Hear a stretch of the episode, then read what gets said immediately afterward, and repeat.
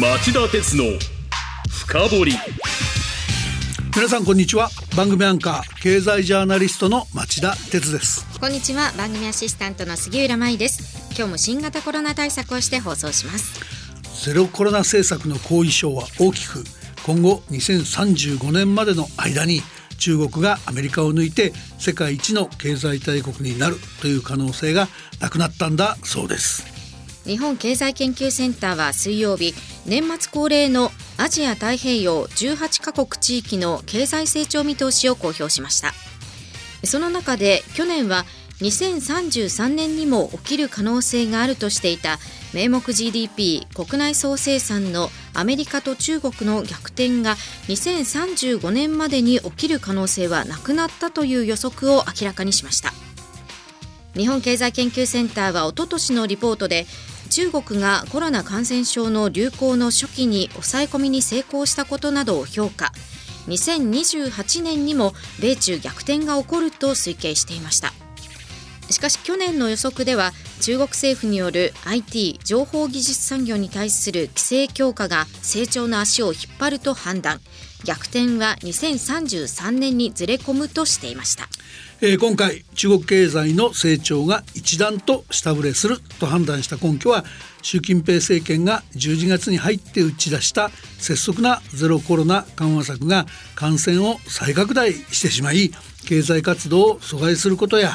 アメリカの対中輸出規制が強化されることにあるとしています少子高齢化に伴う人口減少もボディーブローのように効いてくるそうです。まあ、こうしたことから中国の2030年代の実質成長率は3%を割り込み2035年は2.2%まで鈍るというんです。その結果名目 GDP で見た2035年の中国の経済規模はアメリカの87%にとどまるというのが日本経済研究センターの見立てとなっています、はい、ただこの予測が的中すれば軍事的な脅威となっている中国の足腰が弱まると見られる反面日本経済だけでなく世界経済も大きな成長エンジンの一つを失う懸念がありますよね。まあ対岸の火事だなんて喜んではいられない問題が含まれると含まれていると言わざる含まれていると言わざるを得ません。町田鉄の深掘りこの番組は NTT グループ三菱商事ジェラの提供でお送りします。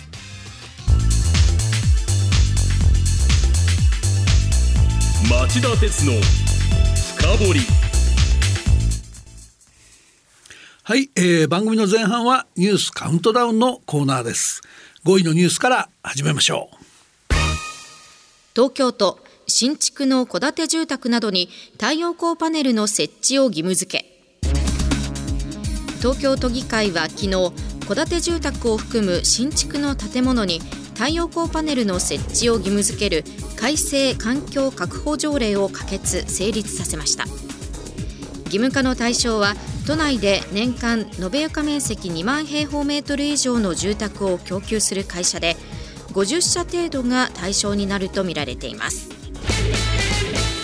京都市や群馬県はすでに大規模な建物に太陽光パネル設置を義務付けていますが戸建て住宅に対する義務化は今回の東京都が初めてです、はい、まあ、全国で最も電気の消費量が多い自治体としては再エネの普及と脱炭素に弾みをつけるつけていかなきゃいけないっていうこういう姿勢はまあ評価してあげるべきところでしょう、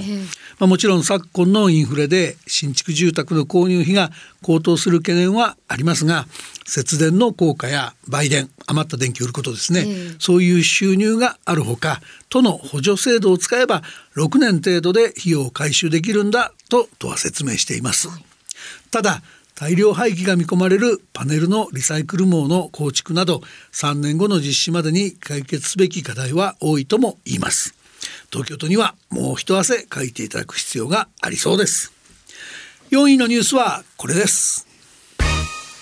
アメリカと中国の半導体をめぐる対立の激化を背景に火曜日次世代半導体の国産化を目指すラピダスがアメリカ IBM 社との提携を発表。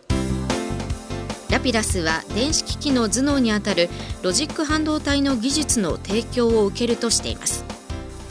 ラピダスはベルギーの研究機関との連携でも合意しておりアメリカやヨーロッパから技術を導入し経済安全経済安全保障の鍵とされる半導体を国内で賄えるようにするのが狙いです。1970年代にアメリカとの間で勃発した経済摩擦の影響が大きく日本は半導体の先端分野での競争力を失いました。こうした分野は現在台湾と韓国の企業に圧倒されています。ただ西側諸国はこのところ経済安全保障の観点からこうした状況の打開に躍起になっています。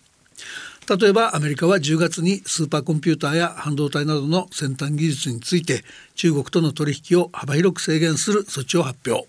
これに対し中国が2ヶ月経った今週月曜日不当な保護主義だとして WTO 世界貿易機関に提訴しましたがアメリカはそれをものともせず今週中にも事実上の金融リスト金融リストに新たに30を超す中国企業団体を加える構えを見せています両陣営の対立は激しくなる一方なんです。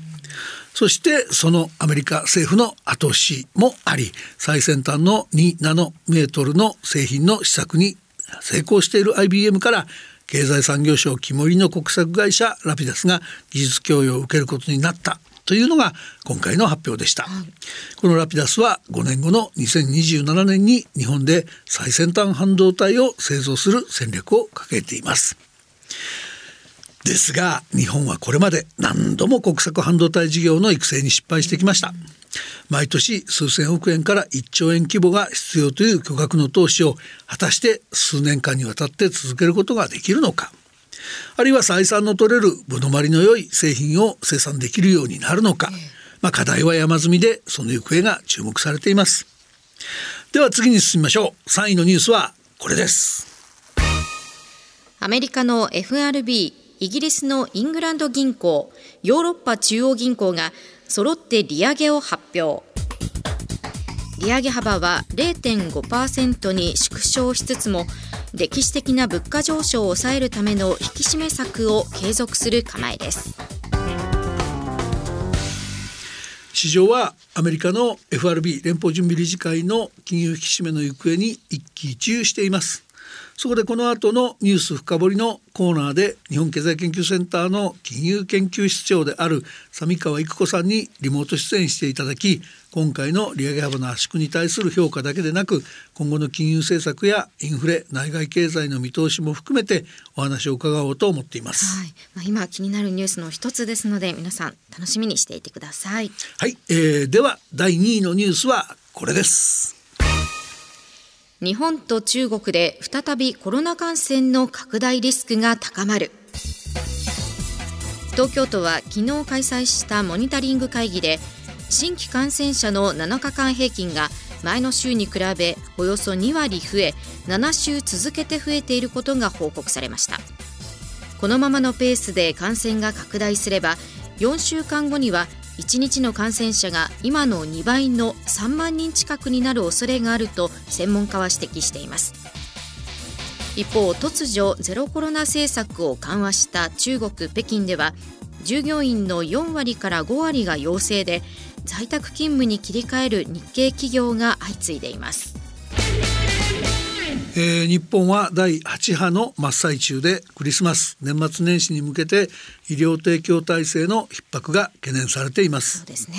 皆さんくれぐれも感染予防に努めてください。一方の中国ですが、まあ、中国政府がこだわってきた国産ワクチンの効果が乏しい上その接種率も低くさらに厳しい行動制限で感染者数を低く抑えてきたことがかえってあだになって社会的に見て免疫が低いと見られています、はい、そうした中で市民の抗議活動に耐えかねて、えー、習近平政権は突如ゼロコロナ政策の緩和に踏み切りました。えー、ですがこれに先立ちイギリスの調査会社エアフィニティは先月末そうしたことをすると130万人から210万人の死者が出る恐れがあると、えー、警鐘を鳴らしていました。合わせて中国日本世界の経済に大きな影響を及ぼすという懸念も出ています。それではいよいよ今週第一のニュースです。これです。防衛費増額のため昨日自民党の税制調査会が法人税所得税たばこ税の増税を了承。実施時期は明示されずいずれも令和6年2024年以降の適切な時期とされています。えー、ニュースにあったようにこの増税案は実施の時期が明記されておらず果たしてすんなりと実施されるかどうか分かんないところがありますがまあそれはさておき杉浦さん。まずはこの増税の債目を説明してください。はい。法人税は納税額に4%から4.5%上乗せする付加税を課すとしています。ただ中小企業については2400万円相当分を税額控除するとしており9割が免除される見通しです。所得税は税率1%の新たな付加税を課す一方で東日本大震災からの復興予算となっている復興特別所得税の税率を1%引き下げ現在2037年までとなっている課税期間を最大13年程度延長するということです。またタバコ税は1本あたり3円相当の引き上げを段階的に行うとしています。えー、反対論を言う人たちの、えー、理屈も理解できないではありませんがそれでも日本を取り巻く安全保障環境を見ると防衛力の強化が不可欠だと僕は思います。しかし岸田総理の防衛費増額の決定プロセスはあまりにも唐突で姑息だったんじゃないでしょうか。そもそも総理が最初に防衛力増強の必要性に言及したのは昨年9月の自民党総裁選の時でした。ところが予算の組み替えなどをしても不足する金額が1兆円程度に上りその分を増税で賄うと言い出したのはそれからなんと1年3ヶ月も経ったほんの1週間ほど前のことでした。まあ、言ってみれば時間無駄にしてたんですよね。防衛力強化のバイブルとなる防衛三文書の中身を散発的に明らかにし始めたのもごく最近のことで今日夕方にようやく閣議決定するっていうんです。なぜもっと早くからきちんと議論しなかったんですかね。そうですよね。で結局所得税の負担も増えますよね。そうなんですよ。岸田総理はほんの数日前に原価の家計を取り巻く状況に配慮し個人の所得税の負担が増加するような措置は行わないと発言してましたよね、えー、それにもかかわらず結局は2030年にはなくなるはずだった復興特別税を最大13年も延ばすという話であっさり発言保護にした格好なんですよ。37年になくなるはずだったわけですもんね。そうですそうです。岸田総理国民はこんな姑息なやり方には決して騙されませんよ。議論を避ける姿勢は納得できません。以上町田さんが選んだ今週の1位から5位の政治経済ニュースでした。お知らせの後はニュース深掘り。今日は注目の FOMC の結果、日本の経済にも大きく関わるアメリカの金利政策を深掘ります。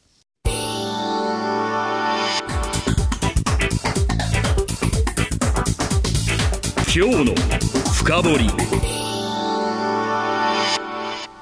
ここからは、えー、ニュース深掘り。今日のテーマは？注目の FOMC 予想通り利上げ幅を圧縮したもののさらなる引き締め姿勢は崩さず。アメリカの中央銀行にあたる FRB 連邦準備制度理事会はおとといまで開いた FOMC 連邦公開市場委員会で0.5%の利上げを決めました。今年3月に利上げを開始して以降上げ幅の縮小は初めてとなります。その一方でインフレを抑え込むために来年も利上げを続ける姿勢を示しました。はい、FRB は、えー、歴史的なアメリカのインフレ退治のために急ピッチで金融引き締めを続けてきました。ですがそのインフレ退治のためには行き過ぎて景気を損ねることも辞さないと強硬な姿勢を示しており我々はその動向に強い関心を持たざるを得ない状況にあります。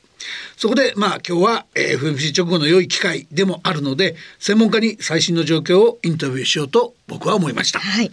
今日は金融政策にお詳しい日本経済研究センター金融研究室長の三川育子さんにリモートでご出演いただきます。三川さん、こんにちは。こんにちは。今日はどうぞよろしくお願いします。よろしくお願いいたします。えー、早速ですがまずはおとついの FRB の FMC の決定に対する三川さんの評価を聞かせていただけますか。今年3月以来7回合連続の利上げとなりましたが FRB は利上げの幅をこれまで4回連続で0.75%としていたのを今回は0.5%に抑えました、はい利上げの幅を縮小した背景には10月と11月の消費者物価上昇率が鈍化したことがあります直前に公表された11月の CPI 消費者物価指数は前の年の同じ月と比べて7.1%と依然として高いインフレ率が続いていることを示しているんですが上昇率は5ヶ月連続で前の月を下回りました。FRB のパウエル議長は事前に利上げのペースが減速する可能性を示していたので、今回の0.5%の利上げは市場の予想通りの結果となりました。直後はこれを受けて株価や為替にも大きな波乱は見られなかったと思います。そうですねですがその今後なんですけど FRB はさらに引き締め政策を継続する構えですよねそのペースとか最終の到達点まあその、えー、一番高い金利のピークはどこになると見ておられるのか、まあ、FRB の発表も含めてサミカさんの見解をお聞かせください。パウエル議長はインフレを抑え込むためには来年2023年も利上げを続けるとの姿勢を示しています。今回の FOMC では利上げの最高到達点を意味するターミナルレートと呼んでいるものがあるんですが、このターミナルレートが情報修正されました。FOMC の参加者による2023年末まあ、来年末の政策金利の見通しなんですが、はい、9月時点の見通しの4.6%から今回5.1%まで引き上げられました。結構すごい引き上げ方ですよね。そうなんですね。個人消費支出、まあ、PCE デフレーターと呼んでるんですがこちらのインフレ率の見通しも足元の6%から来年は低下すると予想していますがそれでも来年末で3.1%とインフレフレ目標の2%を上回っています。FOMC の参加者の見通しに従いますと、来年さらに0.75%の利上げが必要になるという計算です。まだ続きますか。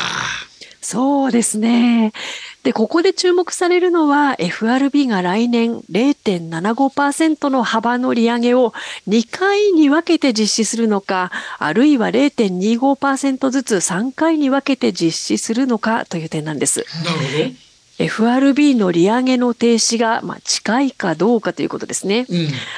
来年3回目となる5月の FIMC を最後に利上げを停止するんではないかという見方が今のところは有力です。はいで今回の利上げで FRB の政策金利は2008年1月以来の高い水準となりました。利上げの到達点、ターミナルレートは2008年のリーマンショック前の最高水準に並ぶ見通しとなっています。なるほど長美さん自身含めて、えー、まあ、そのように推測される、えー、背景を聞かせてほしいんですけどもアメリカの景気やインフレの行方はどういうふうに見ているっていうことになるんでしょうか。あの岸くも昨日ニューヨーク株式市場はアメリカの商務省が発表した11月の小売売上高が大方の市場の予想を下回ったことから一時おとついに比べて900ドルを上回る大幅な下落に見舞われる場面もありましたよね。やっぱり金融引き締めに伴う経済の原則が現実を増してるってマーケットが見たように思うんですが。はい、そうなんですね。今年3月の利上げ開始から今回で利上げは7回目となっています。ですので、まあ、金融引き締めの効果が徐々に現れているんではないかという見方もあると思います。はい、FOMC の参加者による来年第4四半期、10から12月期の実質経済成長率の見通しは、9月時点の予想の1.2%から0.5%に下方修正されています。ただ、パウエル議長はしばらくは引き締めスタンスを維持して、FOMC の参加者の見通しを見ても来年中の利下げはないというふうに語っているんです。はい市場では来年後半には FRB が利下げに転じるとの見方もありますけれども、パウエル議長の発言は早期の利下げ観測によって、これまでの金融引き締めの効果がそがれてしまうというのを牽制するのが狙いとも見られます。なるほどね。インフレはエネルギー価格を中心に鈍化の兆しが鮮明になってきていますが、賃金の伸びはまだ高止まったままです。またサービス価格の中にも家賃のように現在もインフレが加速しているというものもあります。今後の利上げペースは原油価格をはじめとして資源価格の先行きとそれからサービス価格の高止まりあるいはそのタイトな労働市場の環境がいつまで続くかによると言えるそうです。ターミナルレートの見通しなんですが、リーマンショック前の最高水準に並びましたけれども、物価の見通しは当時よりも高いインフレを示しているという点も気になります。まあ、労働市場の逼迫とか、それから資源価格ですね、こちらがやっぱり不透明なことが要因かと思います。実際 FOMC の参加者の失業率というのは、えー、見通しはわずかな上昇にとどまっています。うん、なるほどね。この時間は FRB の利上げ、それからアメリカのインフレの状況などお話を伺っています。CM の後もさらに深掘ります。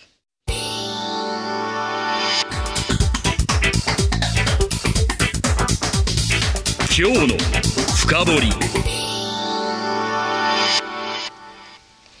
今日のニュース深掘りは日本経済研究センター金融研究室長の三川育子さんをゲストにお送りしています。はい、えー、先ほどお知らせ入る前にあの三川さんは、えー、アメリカの、えー、金融政策引き締めが長引き、えー、景気の足を引っ張る可能性があるということをご指摘されました、うん、そうなってくるとだけど、えー、我らが日本経済に与える影響とか、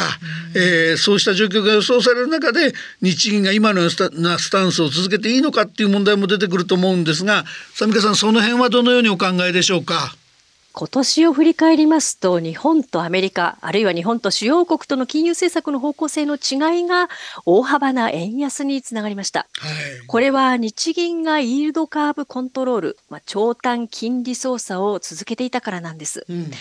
来年春には日銀の総裁をはじめ新たな執行部に交代するというふうに見られていますが、この新体制の下で日銀が金融政策をどのように見直すか、特に長期金利を0.25%以下に抑えるというイールドカーブコントロール政策をどうするかが焦点となりそうです。来年前半までアメリカの利上げが続くとすれば、日本は当面円安を圧力を受ける可能性があるとも考えられます。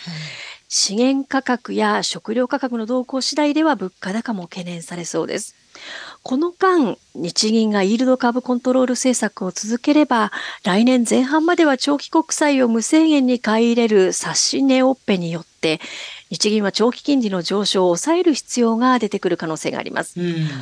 この場合は為替レートにダイレクトに響いてくるんではないでしょうか。でしょうね。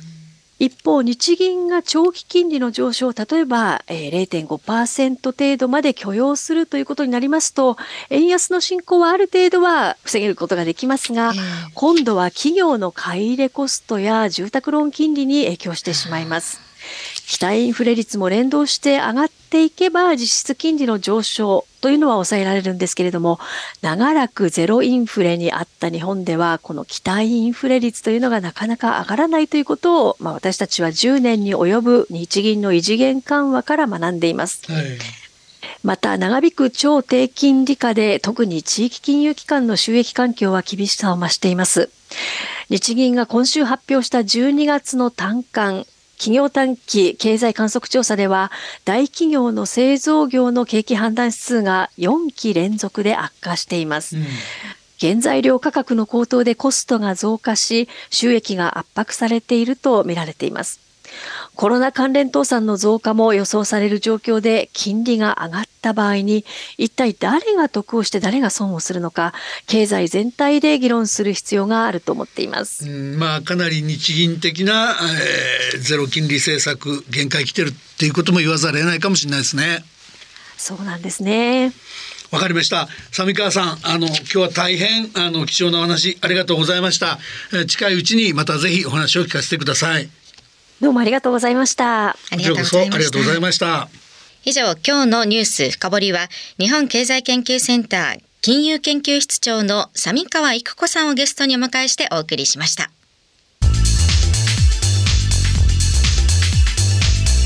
町田鉄の深掘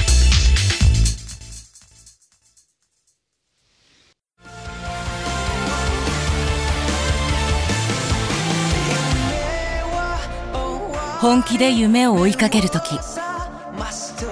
新しい一歩を踏み出すとき大切なものを守りたい時。誰も見たことがないものを作り出す時。自分の限界に挑む時。絶対できないと思って始める人はいない。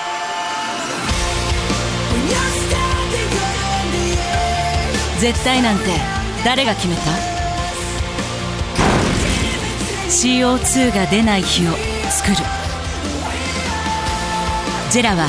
ゼロエミッション火力と再生可能エネルギーで2050年 CO2 排出ゼロに挑戦します。発電の常識を変えてみせる。JERA 町田鉄の深掘りこの番組は NTT グループ三菱商事ジェラの提供でお送りしました。さて町田鉄の深掘りそろそろお別れの時間です。はい、えー、まああのニュース深掘りのコーナーの三川さんのお話を振り返ると、ええ景気についてはコロナ危機からの回復期いいところはもうすぐ終わりということになりますかね。えーその一方で三川さんは、えー日銀の緩和策の限界も指摘されていました。確かに個人の預貯金の金利は低いしゾンビ企業は跋扈するし日銀は本来異常事態にやるべき金利政策をあまりに長く続けすぎたと僕も思います。ですよね、まあ、為替は一時期に比べては落ち着いてきてますが、まあ、円安傾向ですしまだ物価高続くということですので来年前半までは要チェックですかね。そうですね。我々もこの番組でしっかりモニターしていこうと思いますそれでは町田鉄の深掘り来週金曜午後4時に再びお耳にかかりましょう。